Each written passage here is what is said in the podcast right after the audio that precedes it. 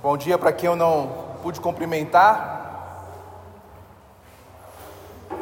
Há uma, há uma frase em latim, e obviamente eu não vou falar porque eu sou o, o expert em latim, mas eu trouxe essa frase traduzida já. Há lágrimas nas coisas. Só uma, uma frase famosa. Há lágrimas nas coisas pastor e escritor Emílio Goráfalo Neto, ele cita num dos seus textos um trecho do livro da Marilyn Robinson, chamado Em Casa, onde a narradora ela traz um pouco melhor a construção acerca das lágrimas. Olha que interessante. Ah, as lágrimas.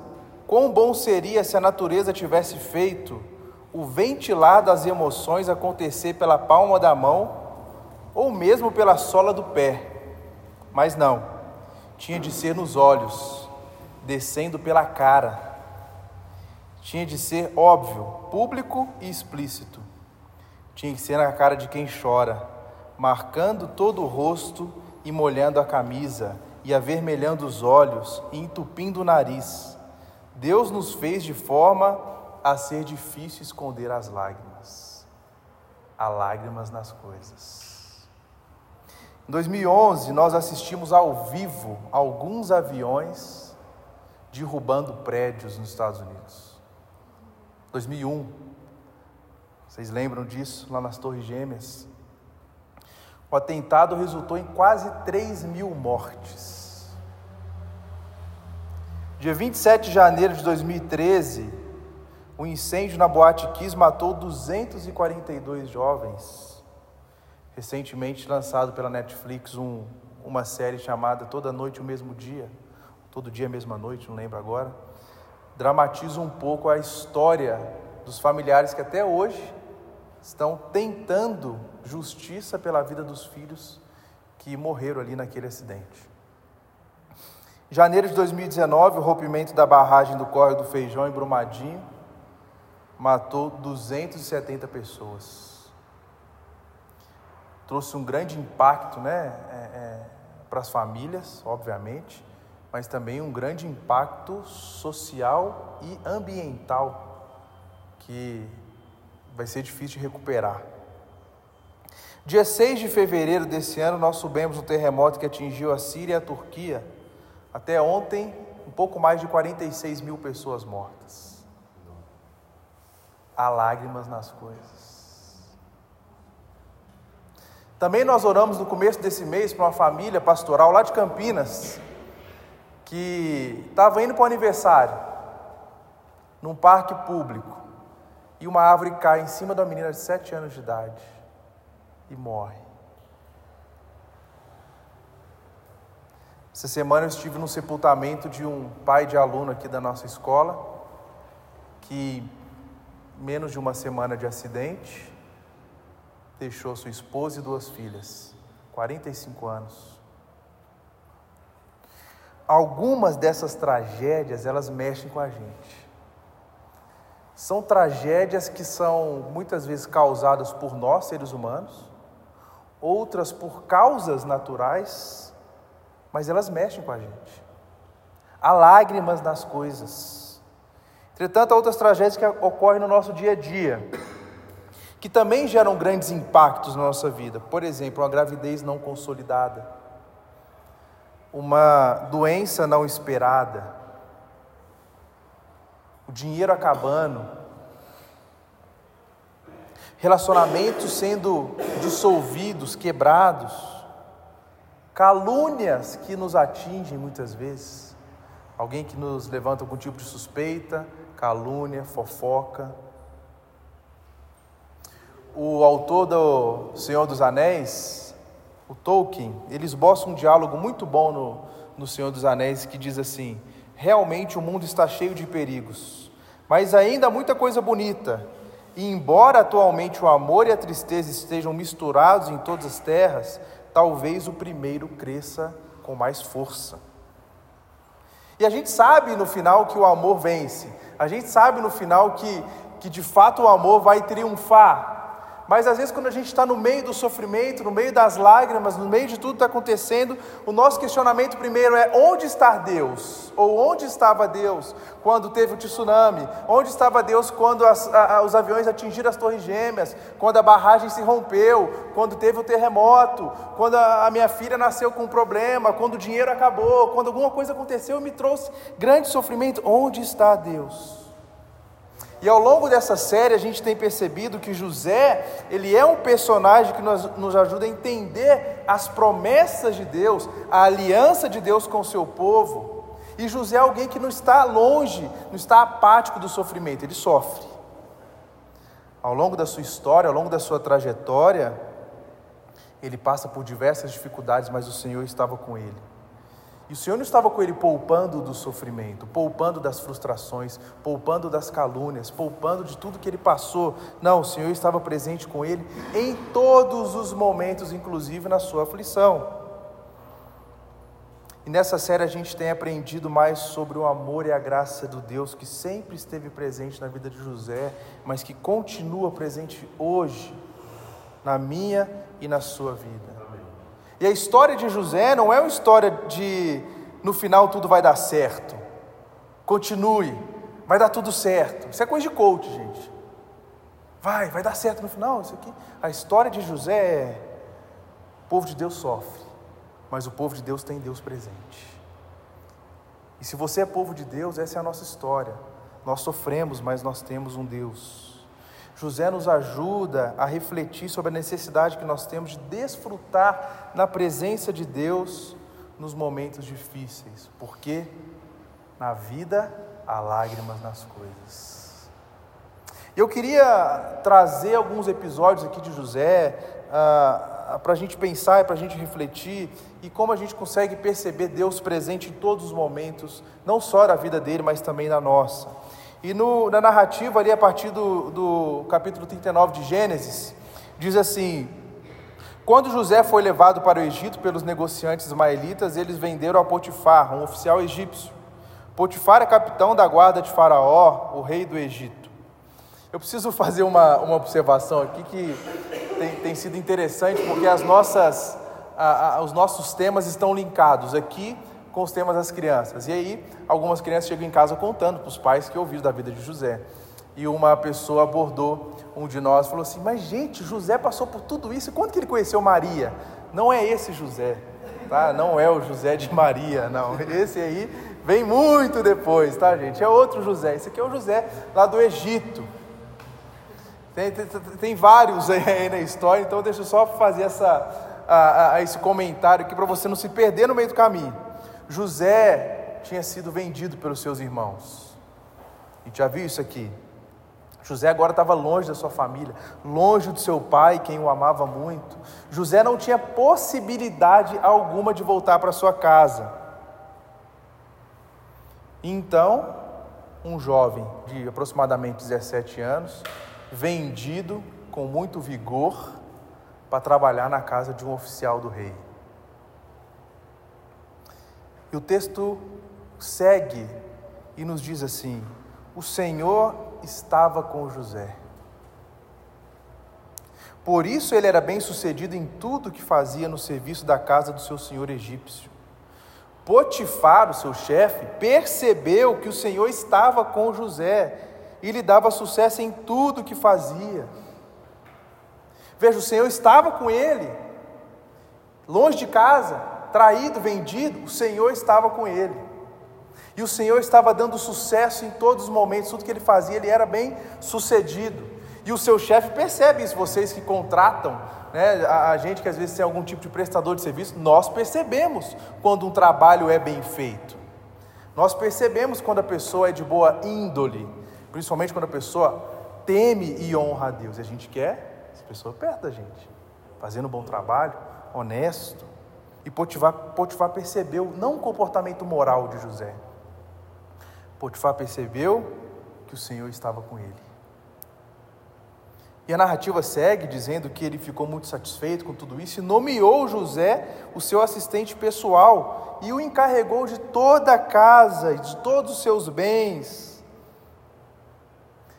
Veja, a partir do momento em que José foi encarregado de toda a casa e todos a, a, os bens e propriedades de Potifar, o Senhor começou a abençoar a casa de Potifar. Por quê? Por causa de José. Esse homem está ganhando com a presença daquele jovem ali. Esse homem está ganhando com o bom trabalho dele.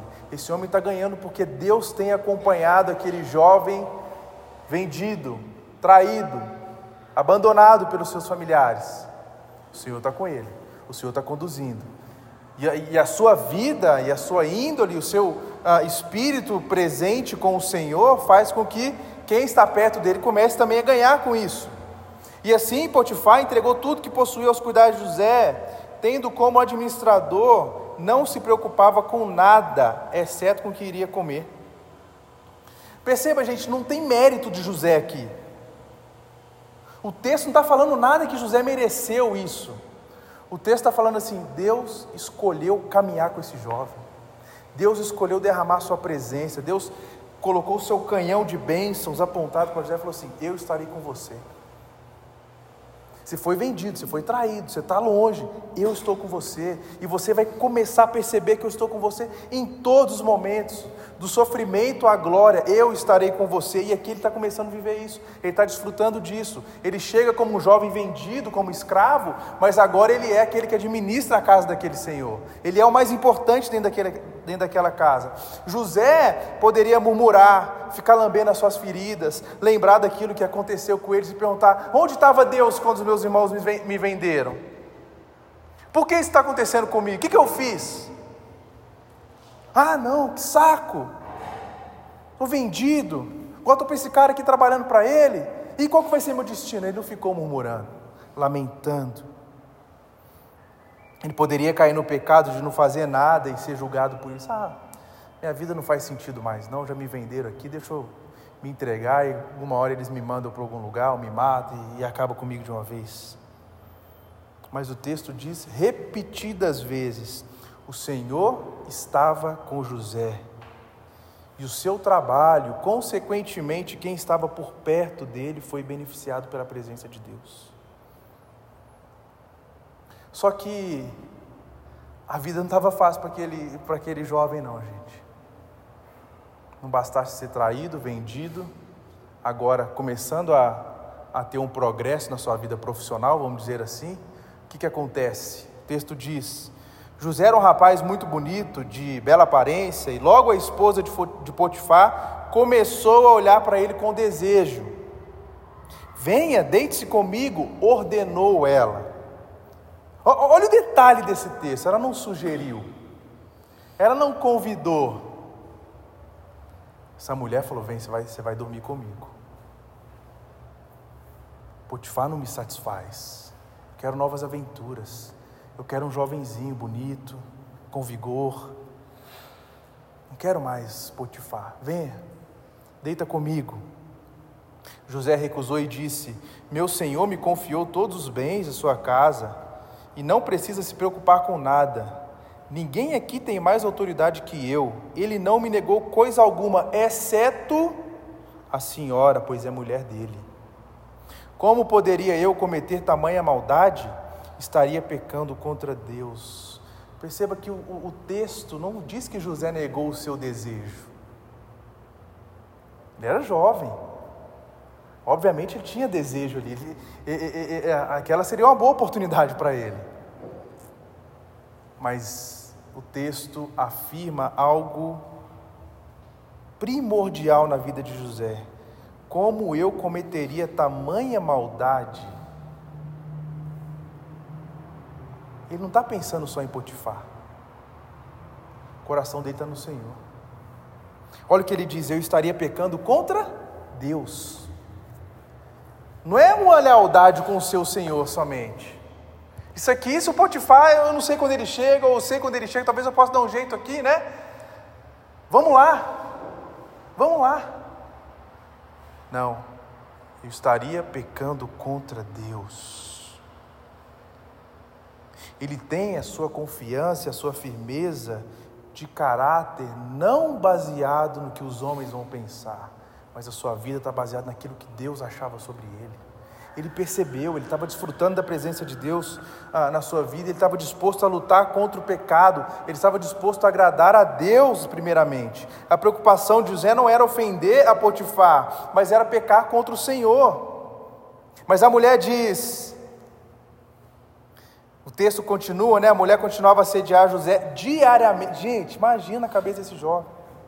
Diariamente, passando depois do banho, deixa a toalha cair. Ai, José. José, quebrou meu, meu chuveiro. Pode consertar por mim. Ela assediava diariamente aquele jovem, mas ele se recusava a deitar-se com ela. Certo dia, porém, quando José entrou para fazer o seu trabalho, não havia mais ninguém em casa. O cenário perfeito. Ela se aproximou, agarrou pelo manto e exigiu: Venha, deite-se comigo. José se desvencilhou e fugiu da casa, mas o manto ficou na mão da mulher. Quando ela viu que José tinha fugido, mas que o manto havia ficado na mão dela, chamou os outros servos e disse: Vejam, meu marido trouxe esse escravo hebreu para nos fazer de bobos. Ele entrou no meu quarto para me violentar, mas eu gritei. Quando ele me ouviu gritar, saiu correndo, escapou, mas largou o manto comigo. Ela guardou o manto até o marido voltar para casa, então contou a sua versão da história. O escravo hebreu que trouxe para nossa casa tentou aproveitar-se de mim, disse ela, mas quando eu gritei, saiu correndo e largou o manto comigo. Você já foi alvo de alguma calúnia? Você já foi alguém que cedeu os ouvidos a alguma calúnia? Você já foi alguém que fez algum tipo de calúnia? A Bíblia trata isso de forma tão séria. O termo no Novo Testamento usado para calúnia, difamador, que acusa com falsidade é diabolos. Termo grego, lembra alguma coisa? Diabolos. Esse é o termo grego para calúnia, difamação, que faz falsas acusações, comentários maliciosos. Aquele jovem estava diante de um diabolos. Ela contou a versão dela. Ela falou o que ela queria falar. Ela chamou o seu servo. Qual servo não vai ouvir a sua senhora, a sua patroa? O marido não vai ouvir o que aquela mulher está falando com ela? Eu, eu, eu já conversei com alguns de vocês aqui e tem algumas dores do ministério pastoral que a gente precisa se resguardar de situações como essa. Hoje, enquanto homem pastor, se eu atendo alguém numa sala em que eu não me protejo com algum tipo de imagem ou um lugar, lugar, lugar público, se uma mulher grita, tira a mão de mim, sai daqui, socorro, eu perco meu ministério, eu perco minha família, eu perco. Tem um pastor norte-americano chamado Paige Peterson, que foi acusado uma vez de ter assediado uma mulher sem ter feito nada.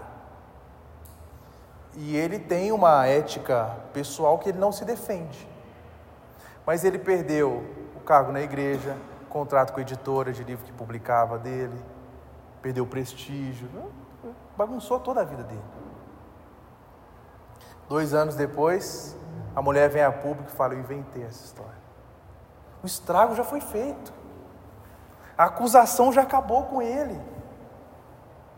Sabe, e a gente está diante de uma sociedade que é assim, que, que difama, ah, que o coração está distante de Deus e que o coração busca os seus próprios interesses e quando não tem, acha alguma forma de, de, de, de punir, alguma forma de fazer com que tudo se converja às suas próprias vontades, e foi o que essa mulher fez. Ela chamou seu marido e falou: Ele fez isso, esse hebreuzinho aí, escravo, que você colocou aqui, ele fez isso. Ele tentou me assediar, ele tentou fazer isso comigo, me violentar. O Salomão em Provérbios diz que o homem perverso levanta, levanta contendas e o difamador separa até os melhores amigos. A gente viu, muito, a gente viu isso acontecendo nas eleições, né? O difamador levanta contendas, separa amigos, familiares. E foi isso que aconteceu entre José e Potifar. O homem que era tido como homem de confiança, agora ele vai para a cadeia, ele está preso. O texto fala isso: ao ouvir a mulher contar como José havia tratado, Potifar se enfureceu. Pegou José e lançou na prisão onde ficavam os prisioneiros do rei, e ali José permaneceu. Veja o caráter desse homem, a confiança desse homem em Deus. Ele não fugiu, ele não justificou, ele não se defendeu, sabia quem ele era diante de Deus. Ele sabia que ele não tinha feito nada. Estava com a consciência limpa diante do Senhor, diferente daquela mulher. Ele estava com a consciência dele limpa diante de Deus. Vendido como escravo, caluniado como abusador e agora preso. E a gente está lendo aqui, e Deus estava com José, falei, meu Deus do céu, mas estava como? né? Estava como? O Senhor estava com ele, e o texto vai continuar dizendo isso, mas o Senhor estava com ele na prisão e o tratou com bondade, fez José conquistar a simpatia do carcereiro. Imagina o carcereiro entregando a copa da chave para José, né? Aqui, ó, você está comigo, estamos juntos aqui. Você não, só não pode sair, mas tá, fica aí com a gente. Em pouco tempo, encarregou José de todos os outros presos e todas as tarefas da prisão. O carcereiro não precisava mais se preocupar com nada, pois José cuidava de tudo. O carcereiro meio folgado esse aqui também, não acha? Ó, José, se a gente boa, tá comigo, tô contigo, ó, é o seguinte, toma conta aí. Preciso tirar umas férias de faraó. E o texto vai afirmar: o Senhor estava com ele e dava sucesso em tudo que fazia. José era um homem de confiança. Ele não precisava fugir, ele não precisava se esconder, ele não precisava de nada disso, porque ele tinha uma única coisa: a presença de Deus com ele. José estava preso, mas na verdade ele estava livre. Estava preso, mas ele estava livre. No capítulo 40 começa dizendo assim: algum tempo depois, a gente não sabe quanto tempo depois, o chefe dos copeiros e o chefe dos padeiros do Faraó ofenderam o seu rei, o rei do Egito. O Senhor se enfureceu com os dois oficiais e os mandou para a prisão onde José estava, no palácio do capitão da guarda. Eles ficaram presos por um bom tempo. E o capitão da guarda os colocou sob a responsabilidade de José para que cuidasse. Veja, José ficou preso. Depois de um tempo, chegou mais alguém ali. E o texto fala: depois ficaram mais um tempo. Ou seja, se conheceram. José estava cuidando de tudo ali, José estava administrando aquelas coisas. Em certa noite, enquanto estavam presos, o copeiro e o padeiro tiveram cada um um sonho. Em cada sonho tinha um significado. Quando José os viu do dia seguinte, notou que os dois estavam perturbados e perguntou: Por que vocês estão preocupados? Eles responderam: Essa noite nós dois tivemos sonhos, mas ninguém sabe dizer o que significa. Então José diz: A interpretação dos sonhos vem de Deus. Conte-me o que vocês sonharam. José convivia com aqueles homens. José percebeu o padrão de comportamento diferente na vida daqueles homens. José viu que tinha algo estranho acontecendo ali. E José poderia não fazer nada. Esses caras estão presos, estão preocupados, mas frescura, né? Vai ficar preso aqui pro resto da vida, ofendeu o rei, merece, deixa aí. Não, José se preocupou com eles. José teve empatia, José se colocou no lugar deles. Ele poderia ficar na sua, mas ele não ficou, ele não quis ficar quieto, ele se compadeceu. E José tinha o dom de interpretações, e foi o que ele fez. Ele chama aqueles homens, ele escuta o que eles sonharam, e ele interpreta os seus sonhos. Isso é o significado dos sonhos. Três ramos representam três dias. Dentro de três dias, o faraó o elevará de volta ao seu cargo de chefe dos copeiros. Ele fala para aquele homem: O sonho que você teve é que você vai voltar para onde você saiu. Você vai servir o rei de novo. E pela primeira vez em toda a narrativa de José, ele faz um pedido. Quando a situação estiver boa, copeiro, estiver tudo bem lá para você, peço que você se lembre de mim. Fale de mim ao Faraó, para que me tire deste lugar. Fui trazido à força da minha terra natal, terra dos hebreus. Agora estou nessa prisão, onde fui lançado sem motivo justo. Se você lembrar lá, quando você estiver lá com o rei, lembra de mim? Interpretei seu sonho aqui. Só lembra, fala com ele no meu caso, que você me conhece. Nós estamos presos há um tempo já, você já sabe quem eu sou. Você sabe que eu fui mandado aqui injustamente. Tudo que eu passei, lembra de mim. José apela para o seu companheiro de cela, que será liberto em breve, mas que também gostaria de ser liberto agora. E o texto continua dizendo sobre o outro que estava lá, o chefe dos padeiros. E ele fala sobre o seu sonho também. Três dias depois, era aniversário de Faraó, ele preparou um banquete para todos os seus oficiais e funcionários, convocou o chefe dos copeiros, o chefe dos padeiros para comparecerem à festa. Elevou o chefe dos copeiros de volta ao cargo para que voltasse a entregar o copo de Faraó e, quanto ao chefe dos padeiros, mandou enforcá-lo como José havia previsto no sonho que ele tinha interpretado. Você vai voltar, você vai morrer. E aconteceu. Só que aqui entra mais um episódio de sofrimento na vida de José. 40, 23 diz assim: O chefe dos copeiros, porém, se esqueceu completamente de José e não pensou mais nele. É assim. É assim com José e é assim comigo e com você. Não só as pessoas muitas vezes esquecem de nós, mas a gente também esquece dos outros. É ou não é? A rotina volta, a vida anda, meus desafios estão aí. Vou lembrar que falaram comigo lá atrás. Cadê Deus? Por que comigo isso? Não é possível. Sou traído, vendido, caluniado, ajudo, trabalho, faço certinho as coisas. O que, que o Senhor faz contra mim? O que, que eu fiz contra o Senhor? E, e muitas vezes essa é a nossa, a, a, a nossa fala com Deus, né? O que, que eu fiz para merecer isso, Deus? Será que eu estou em pecado? Será que eu fiz alguma coisa? Cadê o Senhor comigo? Recentemente um jovem me perguntou se eu questionei se Deus estava me punindo quando nós soubemos da cardiopatia da Sara. E ele me perguntou isso no contexto que ele havia perdido a sua filha com cinco meses de gestação. E falei, você, você não questionou, não? Você tava, tinha feito alguma coisa contra Deus? Né, se tinha algum pecado, se Deus ah, ah, ah, ah, te deu assim. Nesse caso em específico, eu falei com ele que eu não questionei, porque a gente entende de forma muito clara que filho é presente do Senhor, é bênção de Deus. E o Senhor tinha nos dado uma filha. Mas é, em diversos momentos eu confesso que já, já passou isso na minha mente. O que, que eu fiz, Deus? O que, que eu fiz? E há diversas ocorrências em que Deus estava com José, com José. Veja, no 39, por exemplo, ele estava enquanto José servia no Egito. Concedeu prosperidade, honra, sucesso. No 40, Deus ajudou e fez dele um homem de confiança a ser a, a, o chefe dos carcereiros, ele ajudou a interpretar sonhos. No 41, Deus estava com José, dando sabedoria e discernimento para interpretar agora os sonhos de Faraó e salvar o Egito da fome. E como que acontece esse episódio? Dois anos inteiros se passaram e Faraó sonhou que estava em pé à margem do rio Nilo. Na manhã seguinte, perturbado com os sonhos, o Faraó chamou todos os magos e sábios do Egito. Contou os sonhos, mas ninguém conseguiu interpretá-los. Gente, passou dois anos que o copeiro tinha esquecido José na prisão.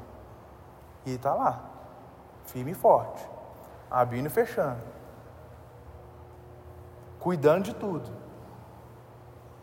Dois anos se passaram. O que, que acontece dois anos depois? Por fim, o chefe, o chefe dos, dos copeiros se pronunciou. Hoje me lembrei do meu erro, disse ao faraó.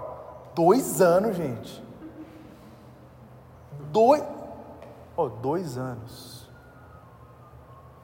Vamos, vamos deixar um pouco mais claro aqui o peso de dois anos na nossa rotina, pandemia. Dois anos.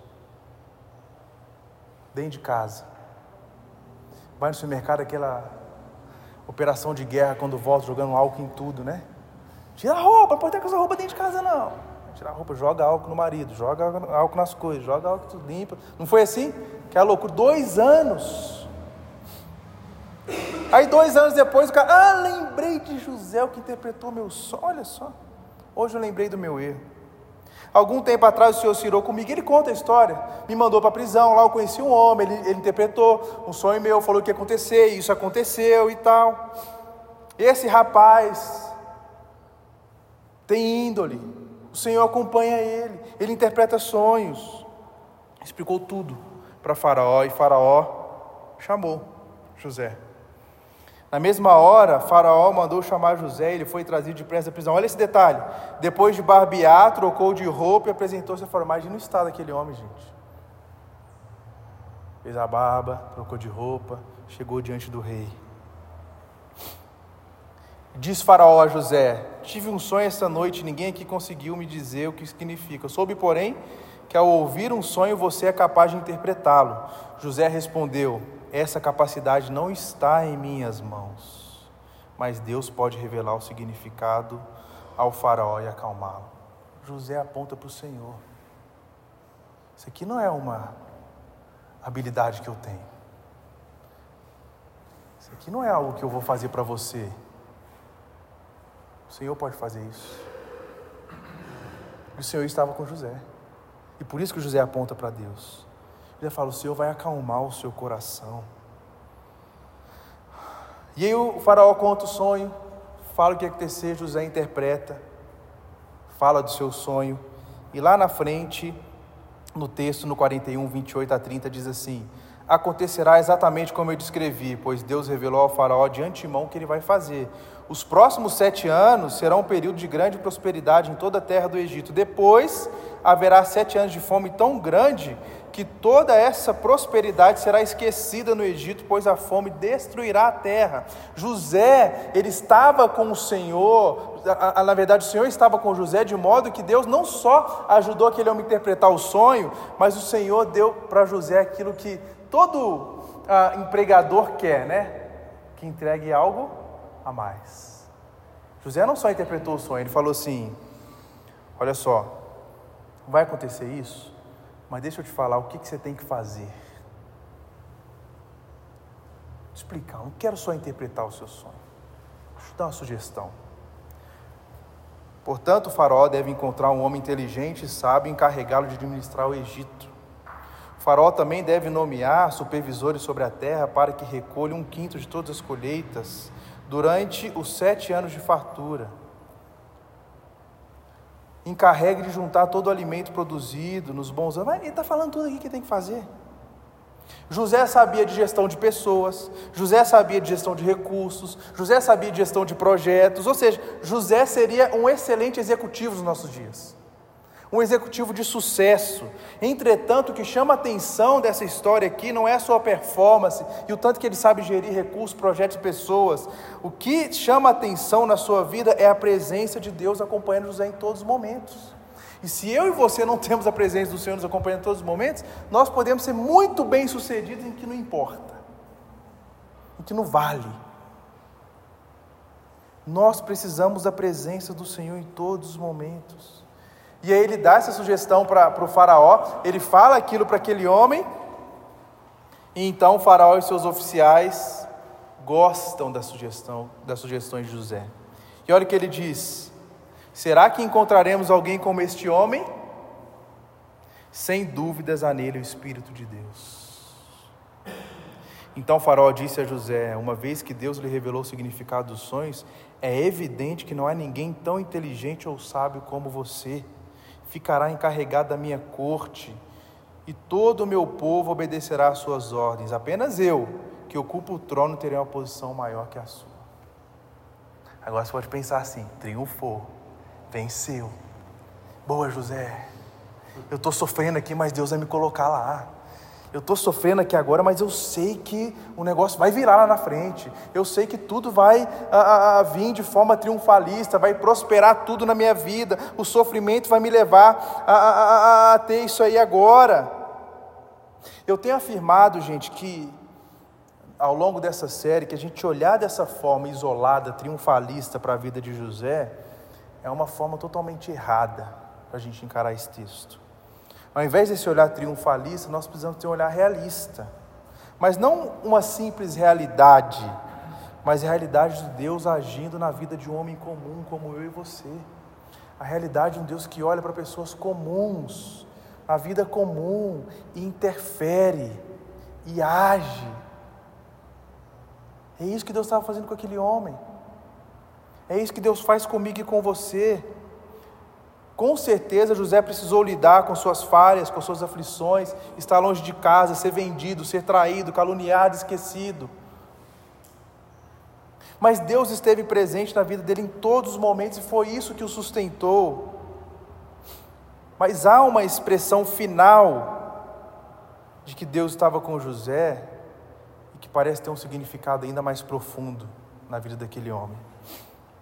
No capítulo 45, Deus estava com José ao abençoá-lo e unir a sua família de volta.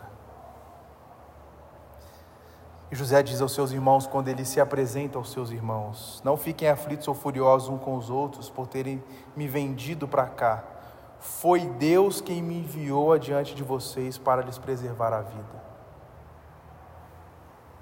A fome que assola a terra há dois anos continuará por mais cinco anos e não haverá plantio nem colheita. Deus me enviou adiante para salvar a vida de vocês e suas famílias, para salvar muitas vidas. Portanto, foi Deus quem me mandou para cá e não vocês. E foi Ele quem me fez conselheiro de Faraó, administrador de todo o seu palácio e governar todo o Egito. Não tem vocês na história, vocês são apenas uma pecinha, algumas pecinhas que Deus usou. O meu sofrimento, a minha história, tudo que o Senhor fez com que eu chegasse até aqui, foi para honrar o Senhor e trazer vocês de volta, foi para unir nossa família. Lembra? Na primeira mensagem eu disse: o Senhor está revelando que Ele tem uma aliança com aquele povo. O começo da história de José, em Gênesis 37, fala: essa é a história de Jacó. Essa é a história de Jacó. E esses capítulos estão mostrando tudo que José passa, porque ele quer que Jacó não seja o Jacó que não crê em Deus, ele quer que ele seja Israel, o grande povo de Deus. E ele está fazendo isso na vida de José para pegar aquele povo lá atrás que traiu José, que vendeu José, para trazer de volta como um povo de Deus, escolhido por Deus.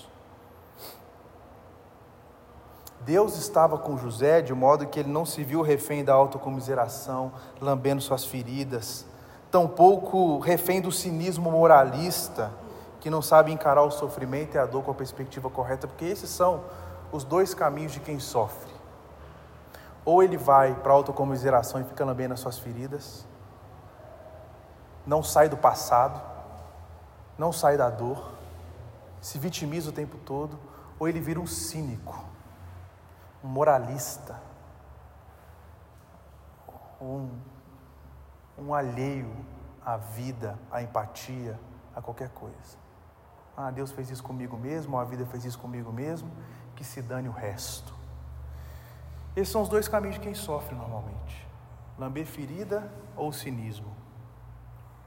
Mas o Senhor estava com aquele homem, ele mostrou um terceiro caminho da sua presença os seus propósitos, aquilo que José não podia fazer, aquilo que seus irmãos não podiam fazer, aquilo que Faraó não podia fazer, aquilo que só ele podia fazer.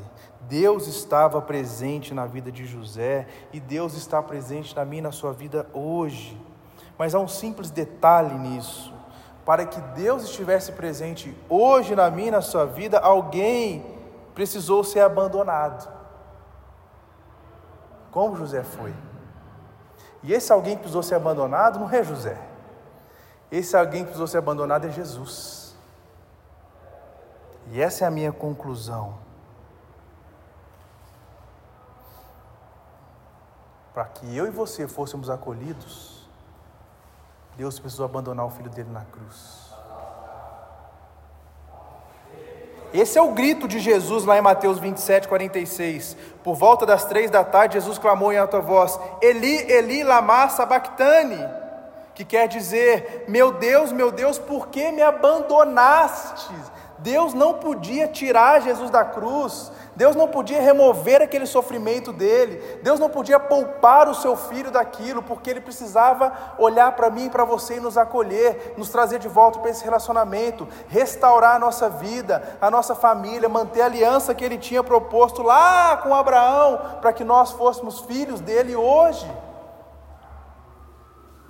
Ai, mas eu estou sofrendo. Ai, mas eu fui abandonado. Ai, mas aconteceu isso e aquilo. Para, saia do lamento, da lamúria. Saia da, da lambição de ferida. Saia do cinismo moralista. Deus não te deve nada. Ele não deve nada para você. Olha a terceira via aqui, ó. Cristo na cruz abandonado, se entregando no seu lugar. O justo pelos injustos. O puro pelos impuros. Um pai vendo seu filho na cruz, sofrendo, não podendo fazer nada, porque ele queria te acolher. É isso que o tio Keller fala, que Jesus conheceu em primeira mão o desespero, a rejeição, a solidão, a pobreza, a perda, a tortura e a prisão. Na cruz, seu sofrimento foi maior que qualquer sofrimento humano ele vivenciou a rejeição cósmica, uma dor que supera a nossa de forma tão absoluta quanto o seu conhecimento e poder extrapolam o nosso. Na morte de Jesus, Deus sofre por amor, identificando-se com os abandonados e excluídos. Sabe por que ele fez isso? A Bíblia diz que Jesus veio ao mundo com a missão de resgate da criação. Teve que pagar por nossos pecados para um dia eliminar o mal e o sofrimento sem precisar nos eliminar. É isso que ele faz na cruz, por mim e por você. Aqui está a resposta para os dias de lágrimas, porque há lágrimas nas coisas. Aqui está a resposta quando a gente olha no meio do furacão, no meio do sofrimento, no meio dos nossos desafios e fala: Deus, cadê você? Por que comigo? Onde você está, Deus? E o Senhor olha para nós e responde de forma gentil: Eu estou onde eu sempre estive, reinando soberanamente conduzindo a história do mundo e a história da sua vida. Eu estou presente na luta, no luto, na alegria, na conquista. Eu estou presente. Eu estive presente com José, eu estou presente com você hoje. Então pare de olhar para as suas feridas lambidas, pare de olhar para o seu cinismo moralista, pare de olhar para si e passe a olhar para Cristo.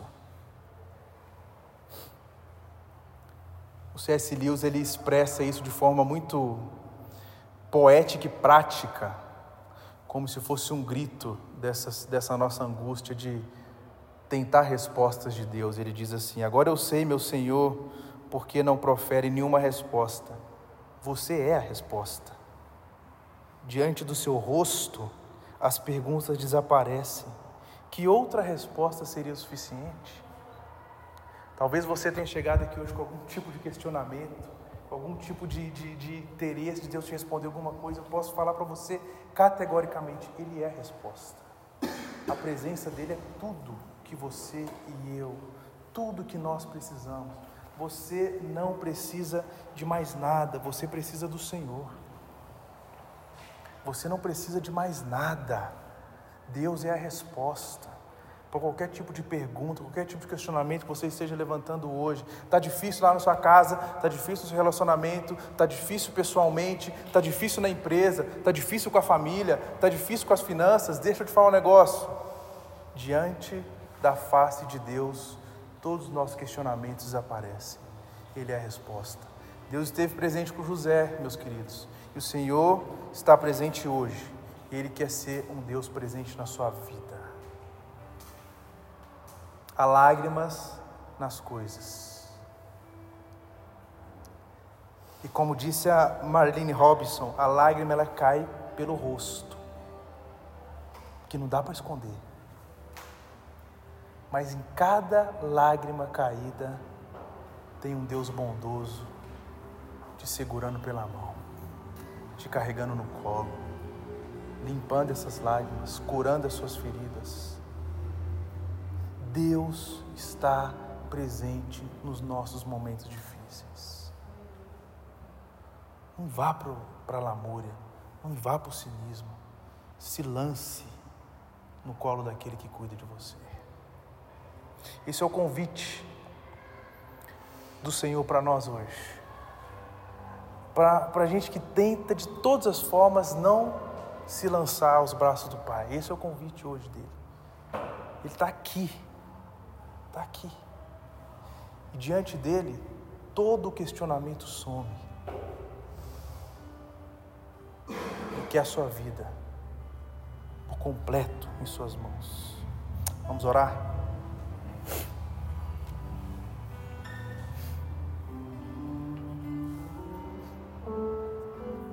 Obrigado, Pai, pela tua palavra. Por meio dela, nós vimos nessa manhã que José, traído, vendido, caluniado, esquecido, encontrou o teu favor e a tua presença, Pai. E o propósito final era reconciliar aqueles que havia traído, vendido, caluniado mas José é José, é um personagem. Há alguém que é a realidade, não sombra, que é Cristo.